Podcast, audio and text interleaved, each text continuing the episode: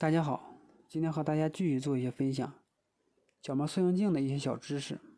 近年来，随着角膜塑形镜的技术越来越成熟，角膜塑形镜的佩戴越来越规范化，越来越多的家长选择角膜塑形镜来控制孩子近视的发展。那么，让我们一起来了解一下角膜塑形镜吧。角膜塑形镜起源是起源于美国，历经了五十年的发展，已经在全球三十四个国家得到了应用。它采用一种特殊几何形态设计的硬性透气性角膜接触镜，镜片与泪液层分布不均匀，由此产生的流体力学效应改变角膜几何形态，是一种可塑性的、可逆的非手术的物理矫正治疗方法。在睡觉时佩戴，角膜形态发生改变，使得周边视网膜形成了近视性离焦状态，从而有效地阻止了近视的发展，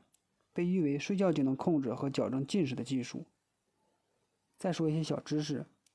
控制近视进展而非治愈，可能有些人感觉戴上角膜塑形镜以后啊，视力就能回退，这是不太可能的。目前医学技术水平并不能治愈近视，而只能控制近视的进展速度，控制范围大概在百分之四十到百分之六十之间，是目前所有干预近视进展的光学方法中最有效的。也就是说，如果孩子一年增长一百度，戴角膜塑形镜后，一年可能增长五十度。当然，每个孩子是不完全一样的了，有的可能增长少于五十度，可能有的增长多于五十度，所以说并不能给一个准确的度数。一眼戴镜就可以提高裸眼视力，睡觉时戴上角膜塑形镜，使角膜中央变平，白天就可以免除戴镜架的